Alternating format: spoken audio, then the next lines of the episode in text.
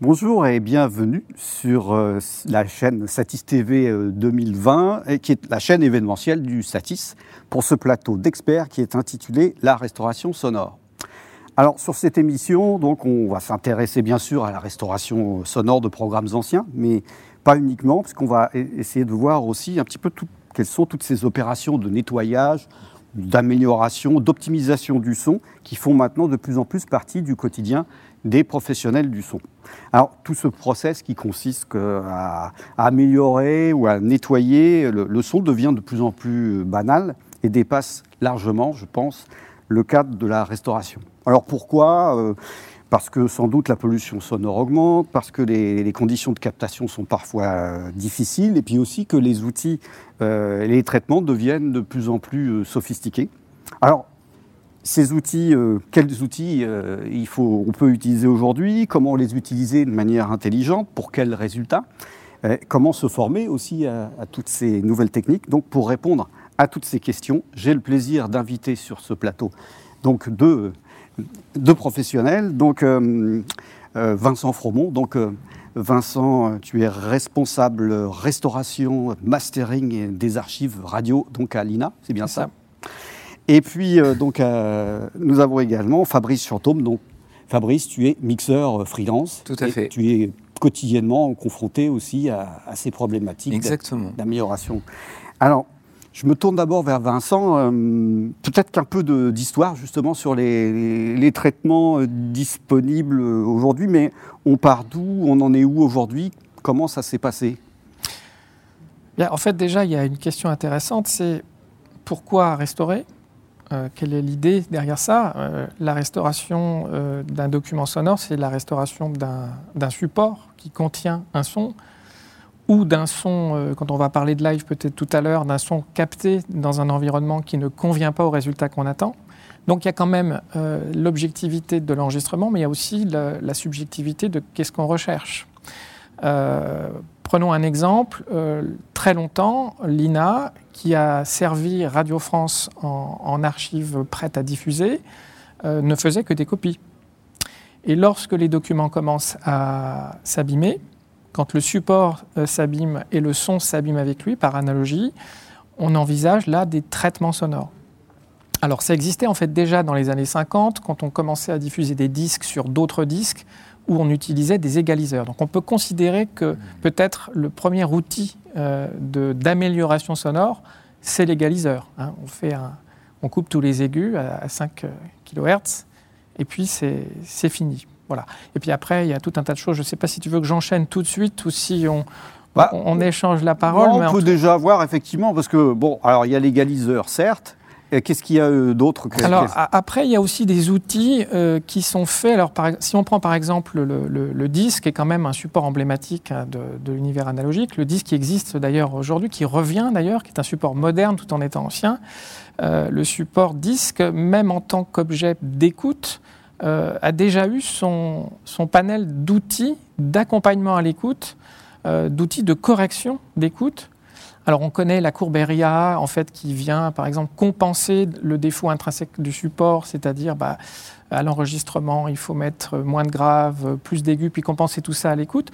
Mais on a vu apparaître euh, euh, des machines comme par exemple le Packburn euh, aux États-Unis, une machine en fait qui permettait de lire des vieux 78 tours ou même des supports disques plus récents en enlevant les clics donc il y avait un système de détocage euh, ah, déjà à automatique euh, avec un système de cancellation, etc. Et c'était quand ça?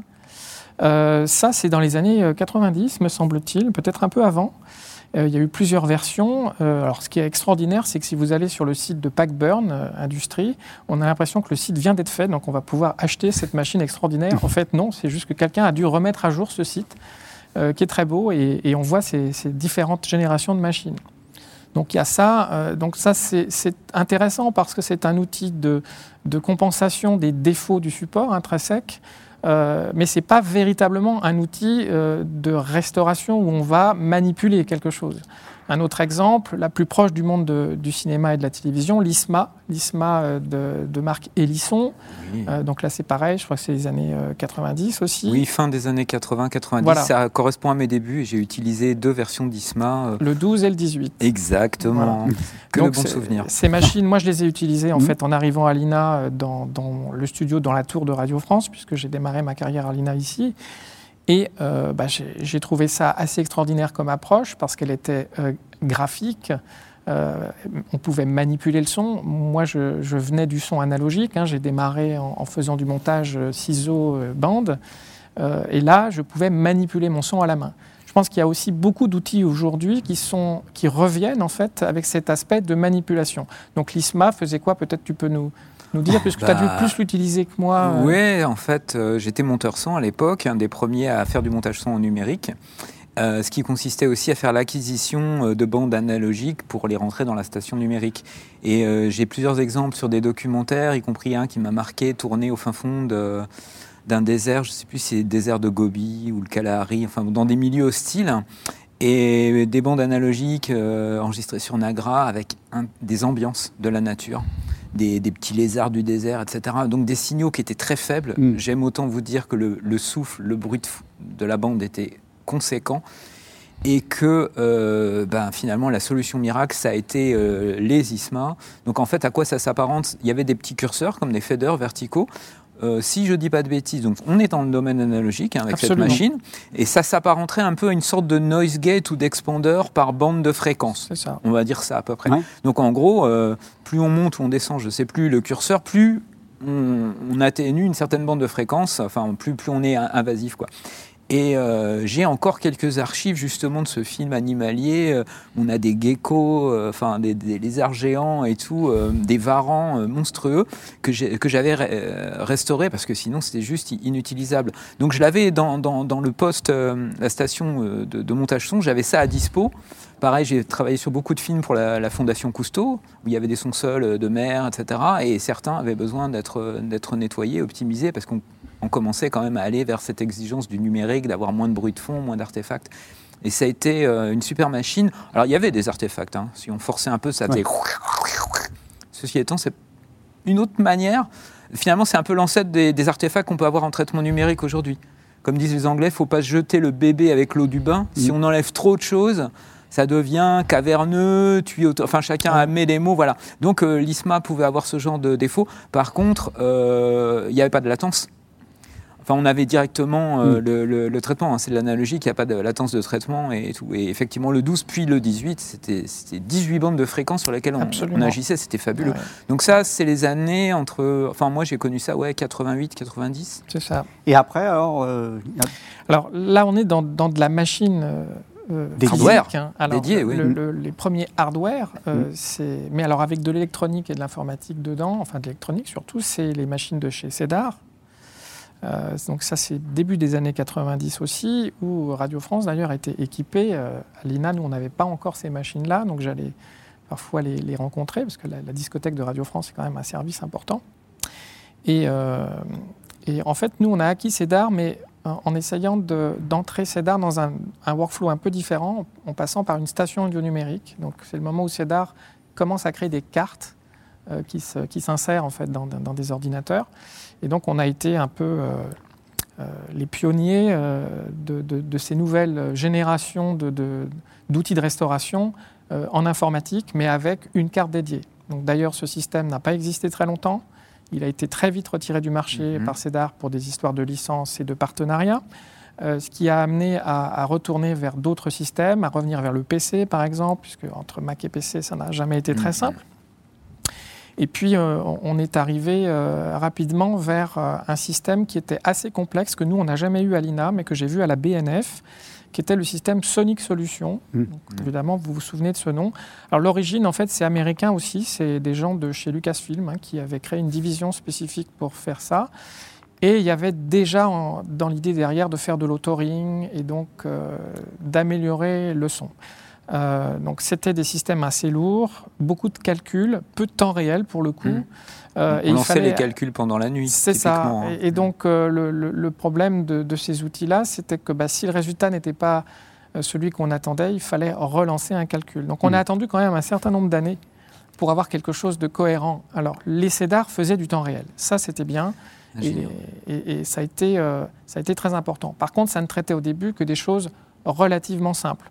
On parlait du fameux pack burn en fait, qui supprimait les, les transitoires. Alors parfois pas forcément tous les, enfin trop de transitoires. hein. D'ailleurs, il y avait des idées. On pouvait même euh, lire la bande à l'envers parce que ça permettait à la machine de comprendre. que, euh, en fait, il y avait certains transitoires qui étaient liés à de la musique et donc ceux-là, il fallait pas les enlever. Enfin, il y avait Hmm. plein d'astuces comme ça. Euh, le temps réel a été surtout pour le clic et le crackle. Mais je ne sais pas si tu as fait ça, Fabrice, mais moi j'ai enlevé des, des quantités industrielles de clics à la main au début sur Sound Designer. Oui. Euh, on a été très heureux de- d'avoir ensuite des machines qui le faisaient automatiquement. Oui, parce que c'était Alors, euh, on en arrive euh, dans les outils numériques à quoi après euh, à ce- Par rapport à ce qu'on utilise aujourd'hui, c'est venu assez rapidement? Alors, il y a, il y a- il y a des jalons, en fait, hein, dans Mm. le- dans l'histoire de, de la restauration sonore. Il y a aussi des technologies euh, et des paradigmes qui changent. Euh, si on fait un saut dans le, dans le futur et on se rapproche de l'époque d'aujourd'hui, euh, grâce... Alors, il faut quand même planter le décor. Hein. CEDAR, cette entreprise anglaise de Cambridge, a quand même euh, été pionnière et est toujours Et là, toujours. très présente dans plein de domaines différents.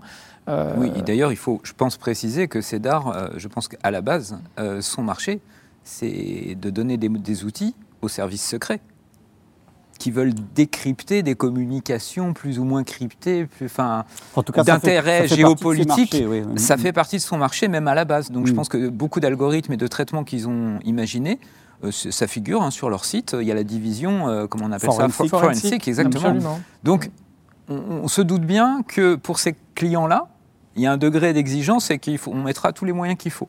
Et après, ils ont décliné, euh, enfin après, en parallèle, ils ont utilisé, je pense, leur savoir-faire pour ce qu'on connaît, le cinéma, la télé et tout. Donc c'est quelque chose de très sérieux et je pense qu'ils restent vraiment à la pointe dans le haut de gamme aujourd'hui, euh, CEDAR avec leur station euh, Cambridge d'ailleurs. Euh, oui, qui, euh, qui aujourd'hui franchit en plus un cap énorme, puisque, alors on va pas faire de pub spécifiquement Non. pour CEDAR, mais, Mais- ils, ont, ils ne se sont pas reposés euh, sur, Sur leur leur laurier. laurier. Et aujourd'hui, une station CEDAR comme la Cambridge, alors là on en est je crois à la V13, euh, la version 13, c'est un PC qu'on pose sur son bureau qui fait absolument aucun bruit et qui n'est pas qu'une station de traitement, mais carrément une station de montage et, et d'autoring. Donc on peut faire beaucoup, beaucoup de choses. Euh, on peut parler de RX par exemple. Oui, alors ça, Euh, qui est un logiciel très connu aujourd'hui parce qu'il est utilisé Alors, pour un peu de tout et euh, n'importe quoi. Isotope, hein, c'est ça? C'est ça, ça, la société Isotope. Isotope qui est américaine. Ouais. Euh, effectivement, euh, comme le prix est beaucoup plus abordable, il s'agit que de plugins, que, enfin, que de entre guillemets, tu vois, logiciels. euh, ça fait que c'est devenu euh, l'outil, je pense, le plus répandu en post-production télé. C'est assez clair. C'est un, un couteau suisse, même Mm. s'il est plutôt américain, ce Voilà, couteau. un couteau américain. Euh, mais dedans, on a euh, bien plus que des outils de restauration, même si ça a été vendu un peu comme ça au début. Au départ. Par contre, très peu utilisé dans les premières versions parce que des résultats euh, assez en dessous de- des attentes. Euh, il faut savoir qu'il y a du, il y a du CEDAR en, en technologie, hein, sous, Ah bon? sous les couches euh, RX. Avec D'ailleurs, choses qui euh, ressemblent. hein. C'est pas quelque chose de secret que je dis, parce Non. que si vous faites liser les informations sur le logiciel, vous allez voir le, mot, le, le nom CEDAR sortir. Ce qui est important là, c'est qu'on on change complètement la manière d'aborder le, le son. Euh, on n'est plus dans une temporalité, dans quelque chose qu'il faut dérouler pour écouter. Mhm. On va avoir une image, on va avoir un son, euh, comme, photo- comme dans Photoshop, euh, déjà à visualiser, mais en plus, on va pouvoir travailler dessus. Alors, c'est CEDAR qui avait introduit ces technologies-là, avec sa technologie Retouch. Mais ensuite, il y a eu d'autres entreprises qui ont, qui ont pris le relais, comme Algorithmix, par exemple, qui avait fait un outil qui s'appelait Renovator. Je ne sais pas s'il est encore vendu, je ne suis pas sûr. Euh, et, et, euh, et puis RX, du coup, qui récupère ce- cette technologie et qui en fait quelque chose de très ergonomique, mais surtout avec cette idée du couteau suisse qui rend en fait le produit complètement euh, grand pub, presque grand public Presque, en fait. J'en profite aussi pour dire que si vous nous suivez euh, en direct, vous avez la possibilité de nous poser des questions qui nous seront relayées au fil de l'eau, donc n'hésitez pas. Voilà. Et euh, donc, euh, oui, par rapport à, à cet outil comme euh, RX, qu'est-ce que- qu'est-ce qu'on manipule finalement comme type de traitement derrière cette interface graphique? Est-ce que c'est très différent de l'égaliseur ou que de, des- des- des systèmes de process de dynamique ou Ben, on- les a, ces, ces, euh, ces systèmes-là, mais on les aborde plus du tout de la même manière. Bon, déjà, il faut apprendre à, à comprendre ce qu'on voit. C'est ça. mm. puisqu'on a du son figé, c'est quand même mm. assez... Ah, dans la littérature, une des premières évocations de son figé, c'est Rabelais, qui parle d'un son figé l'hiver. Dans la rigueur de l'hiver, le son se fige et, au printemps est à nouveau entendu. C'est joli. Hein voilà, il y a quelques auteurs comme ça hein, qui, euh, qui, fantasment hein, sur, mm. sur, le son. Là, on a la chance d'un coup d'avoir un son vraiment figé. Euh, il faut d'abord apprendre à le lire. Donc il y, a des ouvrages d'ailleurs qui accompagnent euh, la connaissance du, spectrogramme, puisque c'est comme ça que ça s'appelle. Et puis ensuite, on peut déjà, rien que par la visualisation, changer son, son, appréciation. On peut changer la densité, le contraste, comme on le ferait avec un Photoshop. Mm. Mais là, pour le coup, uniquement pour aller chercher l'information visuelle qui correspond à ce qu'on entend. Hein. Alors, ce qui est important quand même, c'est de ne pas perdre de, de vue qu'on travaille sur du son hein, et pas sur de l'image. Donc, le résultat est, plus important que ce qu'on voit. Par contre, c'est une très bonne aide, et notamment quand on dépasse les, les 50 ans et qu'on commence à perdre un tout petit peu d'ouïe on s'aperçoit qu'à 15 525 Hz, par exemple, euh, parce qu'à telle époque, il y a eu un téléviseur pas loin, ah tiens, celui-là, je ne l'entends plus, mais par contre, euh, je le vois bien. On le voit bien. Mmh. Je prends un exemple euh, un peu caricatural, mais en ce qui me concerne, par exemple, je commence à avoir du mal à entendre mmh. ce genre de fréquence. Voilà. Mmh. Et puis derrière ça, en effet, on va avoir des outils qui vont nous permettre, avec des systèmes de sélection, d'agir, alors soit en égalisation, soit en expansion, compression, soit avec des outils très spécifiques, c'est-à-dire euh, euh, par exemple les décliqueurs ou des mais cette fois sur des parties du spectre uniquement, et c'est ça qui change, c'est qu'on peut travailler sur des parties du spectre. On peut copier-coller aussi, c'est tout à fait euh, possible. Alors évidemment, c'est facile à dire, derrière, il y a certainement tout un travail algorithmique assez complexe. Et puis, plus récemment encore, on voit émerger des nouvelles technologies, comme la séparation de sources, qui trouvent euh, des applications en restauration sonore de manière très pratique. Par exemple, vous avez euh, euh, une voix, de la musique, un bruit de fond. Eh bien, vous pouvez complètement modifier les plans sonores. Alors, on en est au début de ce type d'application, mais on va améliorer le, la sensation sonore qu'on veut. Alors, on, on est dans la restauration sonore, mais on est aussi dans, le mastering. Hein. Les, deux choses, en fait, sont assez, euh, assez liées. Bon, il y a d'autres outils, mais j'en parlerai peut-être un peu, après. Je vais laisser euh, la parole à Fabrice. Comment Est-ce que tu travailles, toi, avec Eric, Fabrice? Euh, oui, fatalement, parce que travaillant à la fois sur des documentaires ou sur bah, l'émission d'aventure dont on parlait dans une autre présentation, Colanta, tournée en extérieur, en milieu plus ou moins hostile, oui, j'ai enfin, j'ai recours à ces outils. Pourquoi? Bah, Comme tu l'as dit, euh, pour aller au-delà de ce que les, égaliseurs me permettent de faire. Même si euh, c'est vrai que les égaliseurs numériques euh, aujourd'hui, moi j'utilise les Iosis d'Eriq par exemple, l'Eriq de la société Iosis, il y en a d'autres, il y a FabFilter, il y a des choses comme ça, qui sont vraiment des, des outils numériques qui permettent d'aller dans la chirurgie, entre autres avec des filtres très étroits euh, qui permettent des interventions vraiment chirurgicales.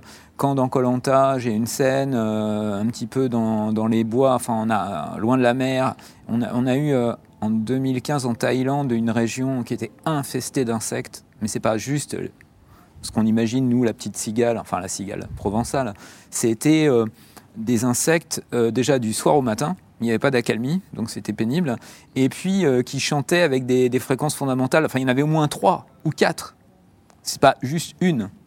Et là, c'est vrai que c'est assez fabuleux de se dire que sans trop abîmer le dialogue, grâce au numérique, clairement une chose qu'on n'aurait jamais pu faire en analogique, j'avais des filtres très très très très étroits, paf, vraiment comme un, je, je peux le comparer à un faisceau laser, quoi, mm. une lumière très très très dense. Donc ça, ça fait déjà quand même une grande partie.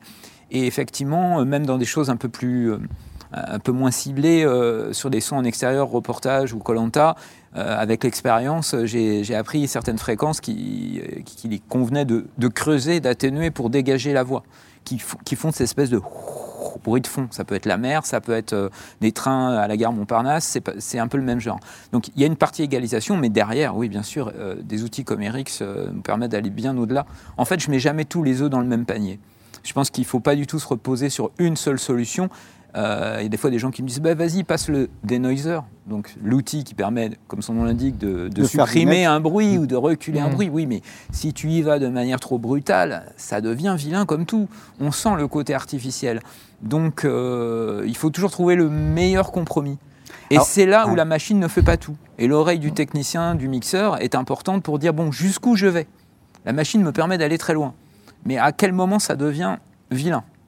Trouver le meilleur compromis. Et alors, est-ce qu'il y a un, je ne vais pas dire euh, un guide des bonnes pratiques, mais euh, est-ce qu'il y a, euh, quand dans, la formation, de, je sais pas, des, des, des, des guides, des choses, ou c'est vraiment l'expérience qui va faire que, en d'autres termes, est-ce qu'on peut apprendre à, à, avoir une utilisation intelligente et mesurée de, de tous ces outils?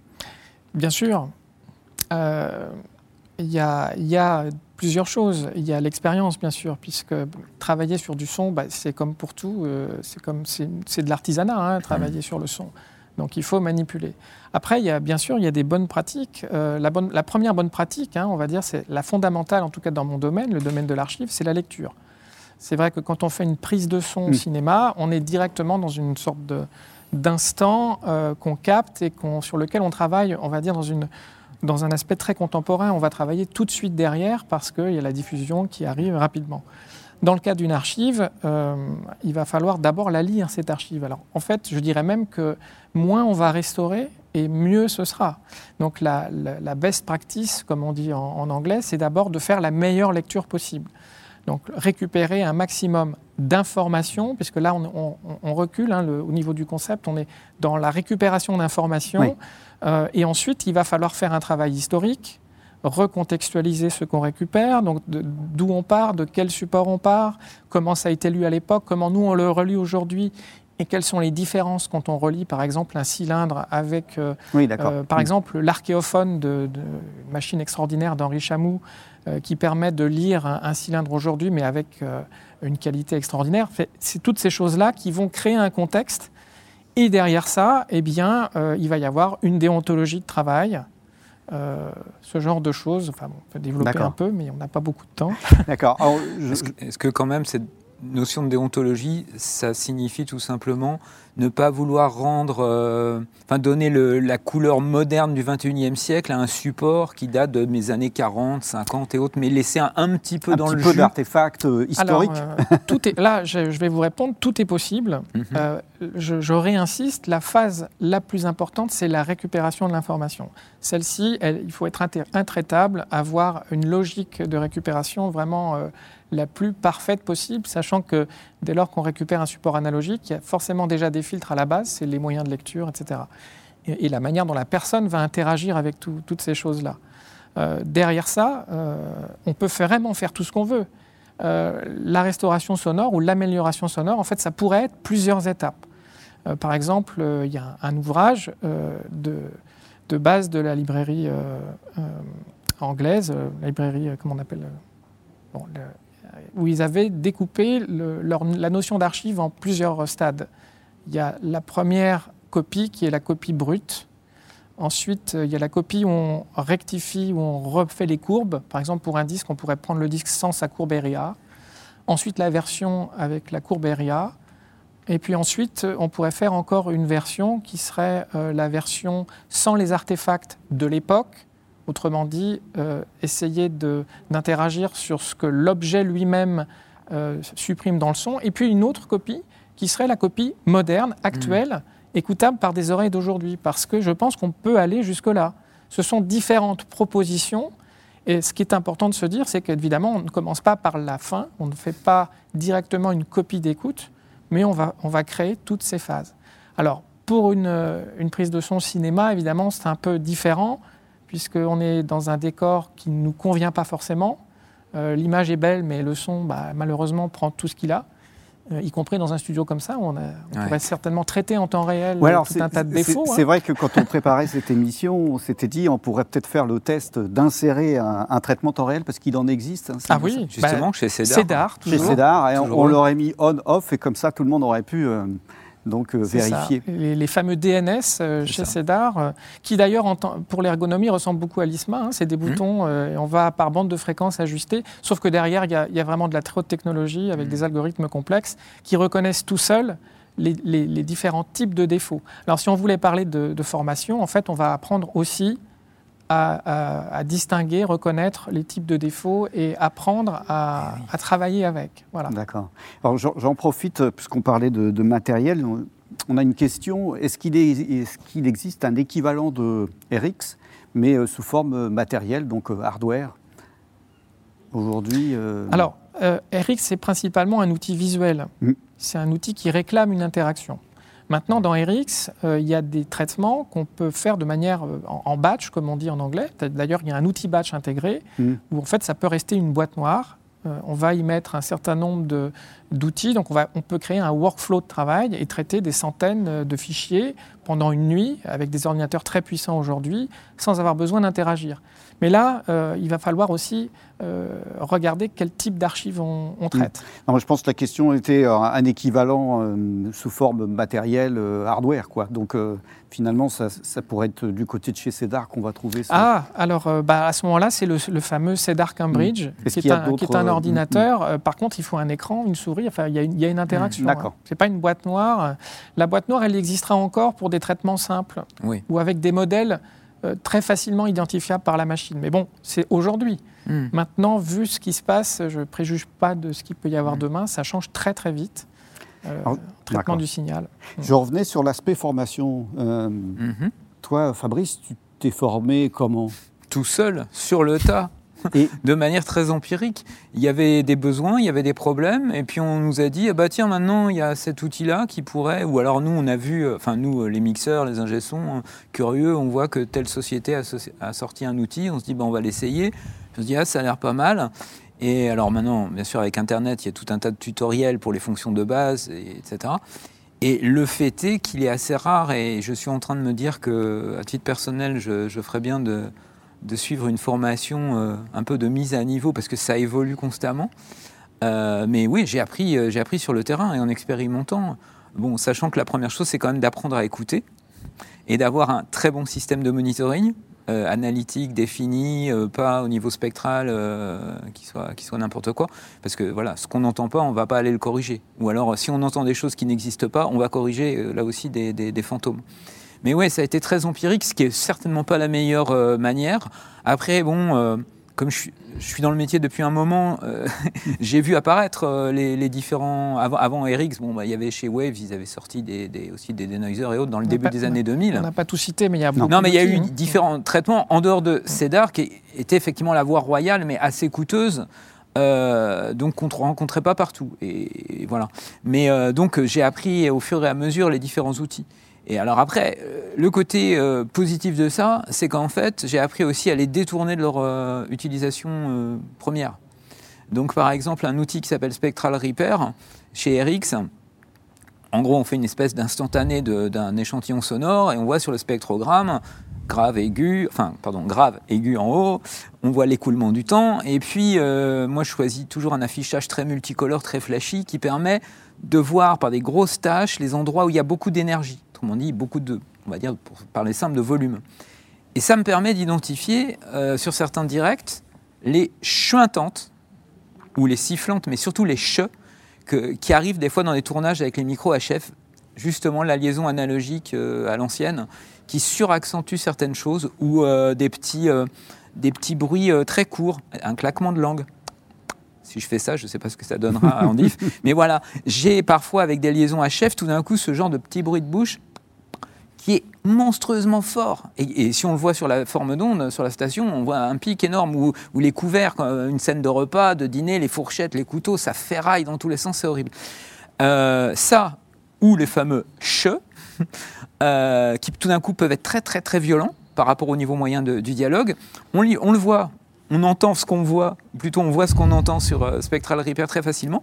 Et je me suis dit, bah, en fait, je vais entourer le, le, en question, je vais faire une atténuation très modérée, et je retombe sur quelque chose de complètement naturel. Plutôt que d'utiliser ce qu'on aurait fait euh, avant, ce qu'on appelle un, DSR, enfin un, compresseur dynamique qui agit sur une certaine gamme de fréquences et en temps réel selon le niveau.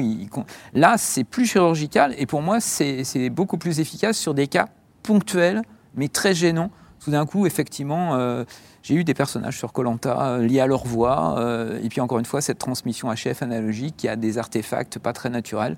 Ben voilà, le Spectral Reaper, c'est plutôt le, On nous le vendait comme l'outil, bah tiens, un concert, il y a un grassement, une chaise au fond qui tombe, on va isoler, on va, etc. Mais je l'utilise pour ça. Bon, j'utilise aussi des, quelquefois des bruits sur la perche, des bruits de doigts ou voilà. Euh, l'égaliseur, il, fait une partie, on, filtre l'infragrave, mais après on, va aussi couper les harmoniques supérieures et dénaturer le timbre de la voix. Là, je vais aller entourer les boom boom ponctuellement que je vois, ou alors toujours sur Colanta, parce que c'était vraiment un terrain d'expérience et d'apprentissage énorme pour moi il y a une époque, les gourdes pour aller chercher l'eau au point d'eau étaient en aluminium traditionnel, comme ça. Et quand les personnages partaient avec 4-5 euh, gourdes en bandoulière, et qui tenaient leur petite conversation, on entendait bling, bling, bling, mais pas bling, ça couvrait les dialogues. Mm. Mm. D'autant que c'est souvent le genre de situation où deux candidats euh, sont un peu isolés, donc ils vont pouvoir dire euh, Benoît, il a mangé trop de riz, j'ai peut-être envie de l'éliminer, mais on ne le dit pas trop fort. Et on entend les gourdes qui ferraillent, etc. Bon, depuis, j'ai obtenu que les gourdes soient emmaillotées dans, du tissu pour qu'elles fassent plus ce bruit-là. Mais pendant plusieurs années, j'avais ce souci. Et Spectral Reaper, ça a été mon outil de prédilection. On voyait clairement des grandes tranches lumineuses à chaque impact de gourde. Bon, c'était un peu fastidieux, mais euh, je les faisais avec euh, voilà l'outil lasso, j'écoutais.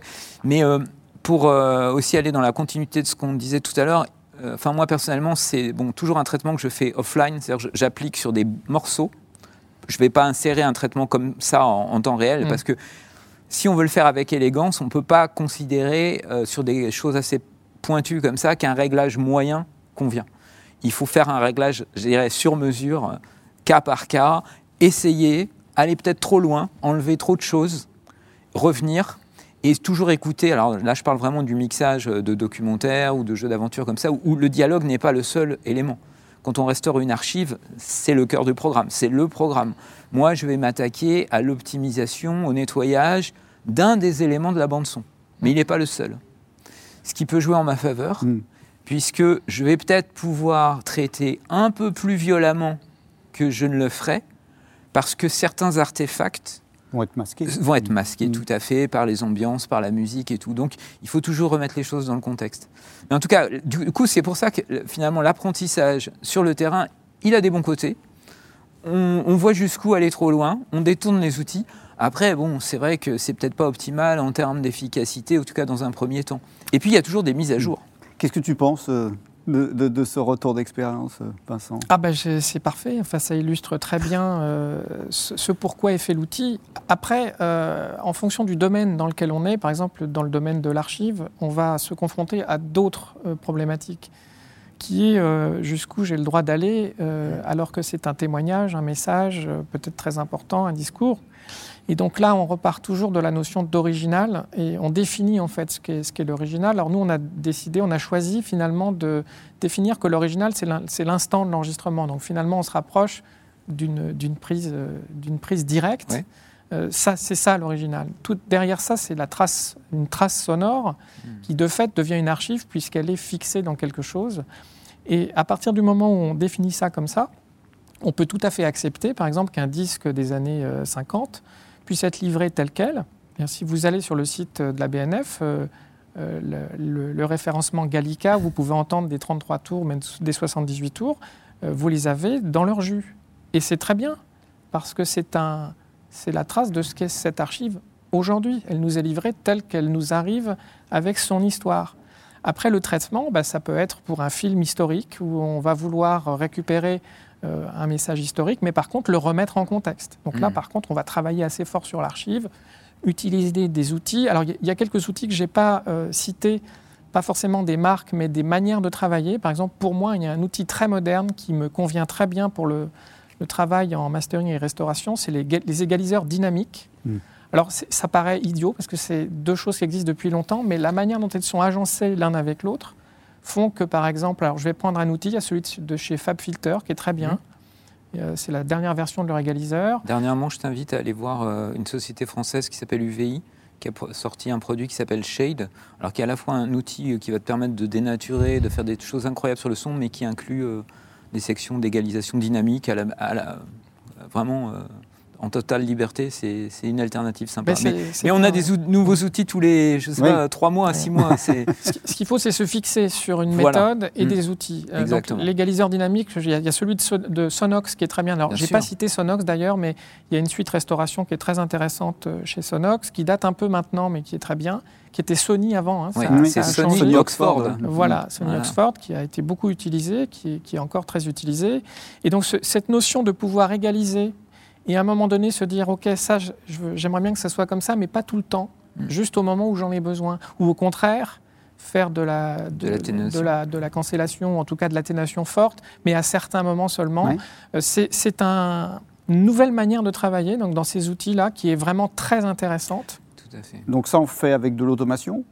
Alors, Hmm. on- bah, pas forcément, justement. Pas forcément. C'est euh, en fait l'automa- l'automation se fait par, euh, par le son lui-même. D'accord. Il va, au- il va auto-générer son propre seuil traitement. de, de- Exactement. En fait, c'est le principe du sidechain, c'est-à-dire qu'il il va s'analyser lui-même et, et travailler sur lui-même. C'est encore mieux. On n'a pas besoin d'intervenir Mm. finalement tant que ça, sauf à bien régler évidemment son, son Au outil. départ. Sur le, il y a un outil que j'ai pas cité, euh, que je voudrais citer parce que c'est un vieux truc des années 70. On parlait de machines que moi personnellement j'ai beaucoup utilisé. C'est l'Ouret. C'est euh, une espèce de grosse boîte noire avec des Ça s'écrit comment, l'écrit U-R-E-I. On pourrait dire Ouraille ou Ouret. Mm. Alors je ne sais pas trop comment on, on doit le prononcer. Euh, C'était une machine pour faire du notch. Donc le fa- les fameux filtres extrêmement précis. Euh, eh bien, euh, sur les fréquences de résonance de disques de vieux 78 tours, par exemple, c'était extrêmement efficace. Donc ça, a été, ça fait partie de ces outils qu'on retrouve d'ailleurs en numérique et qui sont très utiles. Les outils euh, qui plongent vraiment euh, euh, dans l'analyse de la fréquence très très précise. Euh, C'est vrai qu'en numérique aujourd'hui, on a des, des choses qui sont euh, assez pointues là-dessus et qu'on peut voir du coup euh, avec un outil comme Isotope. Tu parlais de boîte noire tout à l'heure. Oui, Et, et en fait, euh, il faut quand même avoir en tête que le, pour CEDAR, le- la restauration suprême, c'est un bouton. C'est-à-dire qu'on tourne un bouton pour obtenir le son qu'on veut. C'est-à-dire qu'on oublie ce qu'on va chercher euh, au niveau technique, mais qu'on se concentre uniquement sur la, la sensation, sur le résultat. Ça, c'est beau. C'est vraiment le sommet de l'art. Euh, state of the art, comme ils diraient les anglo-saxons, parce qu'effectivement, on n'est plus fixé sur l'écran, on écoute à nouveau, parce qu'il faut jamais oublier d'écouter. Et le fait d'avoir une interface euh, homme-machine aussi réduite, c'est brillant. Ça, ça en dit long sur la maîtrise euh, technologique qu'il y a derrière. Et c'est vrai que c'est leur objectif, c'est leur graal, et euh, C'est ça.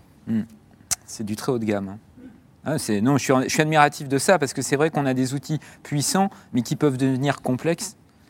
Euh, dans certains cas, aujourd'hui, et peut-être parasiter donc le- voilà. l'écoute. Voilà, voilà. Et on est fixé sur l'écran et ceci, puis il y a tel paramètre et tout. C'est très cérébral. Et revenir, essayer de maintenir une approche assez intuitive, enfin, concentrée sur l'écoute, c'est- essentiel, je pense. Ouais. Bah.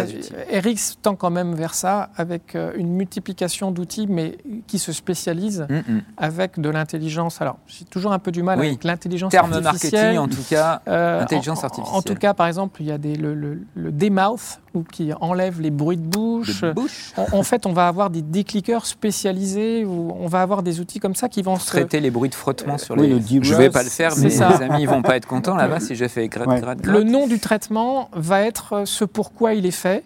Et donc, on n'a plus un outil qui sert à plein de choses, mais des outils dédiés. Alors, c'est très bien dans des flux de travail, ça. Mm. Euh, après, comment on apprend à utiliser tout ça? Bah, En effet, il faut, il faut juste essayer déjà pour voir ce que ça fait. Et puis, euh, parfois, en effet, Fabrice a raison, on va détourner un outil pour en faire autre chose. On va Ouais. découvrir que tel outil fonctionne très bien pour un, un autre type de problème qu'on a envie de résoudre. C'est ça. Qu'on a envie de résoudre. hein. Mm. Parce Oui. que c'est souvent une action euh, qui sort de la personne hein, qui travaille. Le- Il y a une grande application personnelle quand on Mm. travaille sur, euh, sur le son. Hein. C'est pas neutre. hein. C'est vrai. C'est vrai. On pense être neutre, mais on l'est jamais tout à fait. Non. Euh, parce qu'il y a des choses qui vous choquent euh, plus que d'autres. Enfin, chacun a sa perception, son ressenti. Même, je pense, si on mettait deux personnes, deux techniciens avec le même dans les mêmes conditions, hein, même système d'écoute, etc. On a chacun notre sensibilité et ah, il y a ce bruit-là, il me gêne. Toi, bah non, pas du tout. Ça commence par là, non. Absolument. Puis d'ailleurs, c'est un, problème quand on apprend le métier, c'est euh, de se dire que finalement, les choix qu'on va faire, soit, ne sont pas du tout ceux du voisin, voire pire, de son client. Donc il faut accepter de se remettre en question, de se dire que l'approche qu'on a eue n'était pas forcément la bonne. Et là, ça ne vient pas des outils, hein. c'est l'ego qui prend tout d'un coup. Donc euh, se réinventer et finalement essayer aussi de comprendre ce qu'on attend de nous. Mm. Et aussi être force de proposition. Hein, comme un chef qui vient euh, en salle pour vous présenter euh, son plat, eh bien, le restaurateur peut être aussi en mesure de dire à son client, bah, voilà, je vous explique. alors, il ne fait pas écouter avant-après, hein. ça, c'est pas intéressant. Il vous explique quel était son objectif, ce qu'il a cherché à faire pour vous, et ensuite vous écoutez. A priori, normalement, ça se passe bien quand euh, le travail de préparation a été correctement fait. Alors j'ai pas mal de questions sur des, choses euh, techniques, sur un peu ce qui se passe sous le capot. La, première consistait à avoir un peu plus de, peut-être un guide sur l'ordre du process est-ce qu'il y, a un bon ordre de process entre, entre les, égaliseurs, les traitements dynamiques, etc. Que mettre avant, après, etc. Est-ce qu'il est y a une règle là-dessus ou, pas? Alors, on va voir. Je suis assez curieux de voir comment Fabrice travaille. Euh, je dirais quand même que certains outils euh, ont besoin euh, de, de, certaines choses dans le spectre sonore pour travailler. Par exemple, typiquement, un décliqueur, si on lui enlève les aigus, il ne pourra plus bosser il ne pourra plus bosser correctement. Donc oui, il y a quand même un, certain ordre. Euh, en général, on a coutume de commencer par tout ce qui est impulsionnel, euh, c'est-à-dire euh, hmm. tout ce qui est problème de transitoire, parce que tout simplement, si on veut enlever ensuite du souffle, le dessouffleur, lui, il ne va pas du tout aimer être parasité par des apparitions de transitoires. Alors évidemment, les transitoires, il y en a aussi dans la musique, bien sûr, mais c'est d'ailleurs une des difficultés des, des noisers, c'est de conserver cette, la, dynamique. faire le tri. C'est ça. Les outils en général qui, qui dénoisent aujourd'hui sont des outils en fait euh, qui, sous le capot, présentent plusieurs algorithmes où on fait ce qu'on appelle de la reconstruction, c'est-à-dire qu'on décide de faire un travail assez puissant sur l'ensemble du spectre et on réinjecte du transitoire derrière. L'idée, c'est qu'on est bluffé, on n'entend rien et c'est un peu magique. Hein. Hmm. Voilà. Donc oui, il y a ça. D'abord les traitements, euh, les traitements impulsionnels. Ensuite, on va s'intéresser souvent au hum, tout ce qui va être buzz et hum, tout simplement parce que ça crée un effet de masque très important et que si on se débarrasse de ces problèmes-là, on va découvrir les choses sur lesquelles on a vraiment envie de travailler, où là, on va utiliser pour le coup derrière les égaliseurs, les compresseurs. Et en général, le denoising, on le fait plutôt vers la fin, avant une, une couche de vernis euh, euh, finale euh, qu'on mettra à l'aide d'égaliseurs euh, pour changer la couleur. Donc on est plus après dans une phase de mastering. Donc restaurer d'abord avec toutes ces tortes qu'on a vues et améliorer, restaurer, retraiter. Enfin, je dirais avec les outils traditionnels égalisation. C'est ça, qui sont très présents. Hein. Les mm. outils traditionnels font partie de la ah panoplie des outils du restaurateur. Je suis relativement d'accord. Je dis relativement parce que dans, dans, mon contexte à moi, qui est celui de, enfin, oui, de post-production, de films, de, de, programmes, quoi, plus que de restauration d'archives, euh, je pondérais un tout petit peu, bah, enfin plutôt je reviendrai à ce que je disais tout à l'heure, c'est très important de rester dans le contexte de la scène, de l'action, etc. Et donc pour moi, euh, avant de lancer mes traitements euh, invasifs chirurgicaux avec RX, je vais écouter la matière brute dans le contexte. Directement, oui, je vais quand même commencer à me donner une idée de ce qui se passe si j'utilise un égaliseur numérique, évidemment. Filtrer en bas, filtrer en haut, mettre peut-être quelques filtres étroits, des notch filters pour dégrossir, me dire, bon, voilà, j'obtiens ça. Et là, je cerne peut-être encore mieux euh, ce que je vais devoir euh, traiter de manière lourde avec, euh, avec RX. Euh, si, euh, par exemple, un son en extérieur, il y a beaucoup de vent, Colanta, euh, encore une fois, le vent, la mer, etc. Si je l'écoute sur mon système qui descend à 24 Hz en linéaire, sans filtrer le bas, ah, je me dis, il y a beaucoup de bas à enlever. Non, mais attends, le dialogue, j'ai rien en dessous de 120 sans problème, quoi. Donc ça n'a aucun sens de ne pas filtrer le grave avant de dire ce qui est gênant, par exemple. Donc c'est la seule nuance. Mmh. Et après, sinon, je suis complètement d'accord avec ce que tu disais, Vincent, sur tout ce qui est transitoire, donc, les fameux, au rapport de PAD, les contrôles techniques avant la diffusion, clic audio. Terme générique qui veut dire beaucoup de choses. Ça peut effectivement être un de ces mystérieux artefacts numériques qui interviennent. Problème d'horloge. Voilà, problème d'horloge. J'ai envie de dire des fois problème de courant électrique. Moi, j'ai vu lié à l'alimentation secteur euh, sur un lieu de tournage et tout. On avait constaté qu'à telle heure, euh, il y avait des nuisances liées à des voisinages et que tous les jours à cette heure-là, on avait des clics numériques qui apparaissaient, bon bref. Et puis des choses qui ne sont pas numériques, mais qui sont, euh, bah oui, euh, des, euh, bah, des, craquements de branches, des, choses dans la nature qui tout d'un coup font une pointe. Donc tu as, je, je, vais dans le même sens pour dire, ouais, c'est bien de se débarrasser de ça avant de passer à, à la phase dite de denoise, qui donc, en l'occurrence, va dire, on va essayer d'atténuer le bruit de fond ambiant ça pourrait être une climatisation sur un plateau de tournage, ça pourrait être le vent, la mer en extérieur. Mais il faut d'abord euh, ouais, complètement euh, enlever les pointes. Euh. Le, le, temps avance, figurez-vous que nous avons à nouveau. C'est terrible Atteint le temps de rendre l'antenne. Déjà Merci à vous deux. Je, Juste, est-ce que j'ai 30 oui, secondes Allez, 30 secondes, vas-y Vincent. C'est ce que tu veux nous montrer. Ce que je voulais vous montrer, en fait, j'aurais pu amener des CD euh, je n'aurais pas amené des fichiers puisque ce sont maintenant des choses qui ne se montrent plus. Mais juste vous dire qu'aujourd'hui, on peut à nouveau, euh, et ça vous le savez, écouter du, vinyle. Sachez qu'à l'INA, on, travaille en collaboration avec des éditeurs extérieurs uh-huh. et qu'on fait d'ailleurs aussi nos, propres éditions. Alors c'est un peu de, de l'autopromotion, mais ce que je voulais surtout montrer là, c'est qu'on a parlé d'un support ancien, le disque. En fait, le disque revient aujourd'hui. Oui, on le sait. Euh, c'est un peu à la mode pour une nouvelle génération. Et donc, ça, change aussi la manière dont on travaille euh, sur le mastering. Euh, on n'en a pas parlé, mais la conformation, mhm. c'est-à-dire l'aboutissement finalement d'un travail de restauration, c'est de se réadapter à différents types d'outils. Donc pour la radio, par exemple, on va utiliser le R128 pour se conformer au niveau, au volume plus exactement. mais par exemple, pour un mastering vinyle, on va travailler les bandes de fréquence et la dynamique pour s'adapter à ce support hmm. spécifique. Voilà. Donc on a des super équipes à l'INA euh, qui préparent des projets incroyables. Et donc aujourd'hui, nous, on revient sur cette problématique de l'analogique à, travers le, à travers le disque.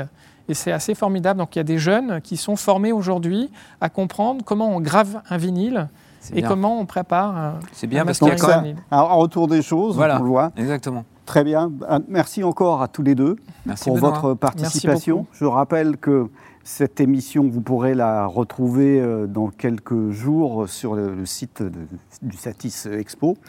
Voilà. Euh, eh bien, encore une fois, merci à vous. Et merci Benoît. C'était sympathique de, voir ces, objets, eh ces beaux objets. Merci de les avoir amenés en plateau. À bientôt. Et à bientôt Benoît. À bientôt. Plaisir.